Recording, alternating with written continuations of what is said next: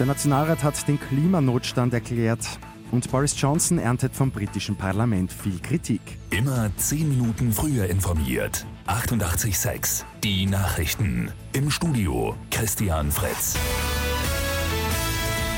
Der Nationalrat hat in der Nacht den Klimanotstand erklärt. Jetzt muss gehandelt werden, ist sich die Mehrheit der Abgeordneten einig. Die aktuelle Klimakrise und die Folgen sind als Aufgabe höchster Priorität anzuerkennen. Nur die FPÖ hat dagegen gestimmt. Damit hat sich der Nationalrat auch verabschiedet. In drei Tagen wird er wieder gewählt. Die Tageszeitung heute hat in den letzten Tagen die Spitzenkandidatinnen und Spitzenkandidaten zum Öffi-Talk gebeten. Bei möglichen Koalitionen hat FPÖ-Chef Norbert Hofer eine eindeutige Ansage. Ich habe ganz klar gesagt, entweder eine Koalition mit der ÖVP nach der Wahl oder wir sind in der Opposition. Sebastian Kurz vom früheren Regierungspartner ÖVP geht da offen an die Sache heran. Wir schließen einfach grundsätzlich keine Partei aus. Jede Partei, die demokratisch gewählt ist und im Parlament vertreten ist, kann auch eine nächste Regierung anführen. Die ganzen Gespräche könnt ihr auf heute.at nachschauen.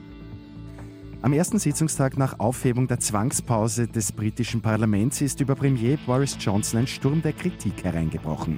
Johnson sei für das Amt, das er innehat, nicht geeignet, sagt Labour-Chef Jeremy Corbyn. Er fordert den Premier zum Rücktritt auf. Johnson hingegen bekräftigt seine Forderung nach Neuwahlen. Bei Lotto 6 aus 45 hat ein Spielteilnehmer am Abend die sechs Richtigen getippt. Der Gewinn eine Million Euro.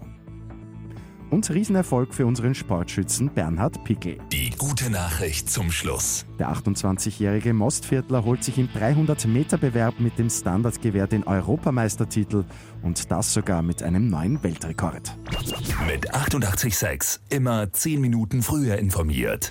Weitere Infos jetzt auf Radio 886 AT.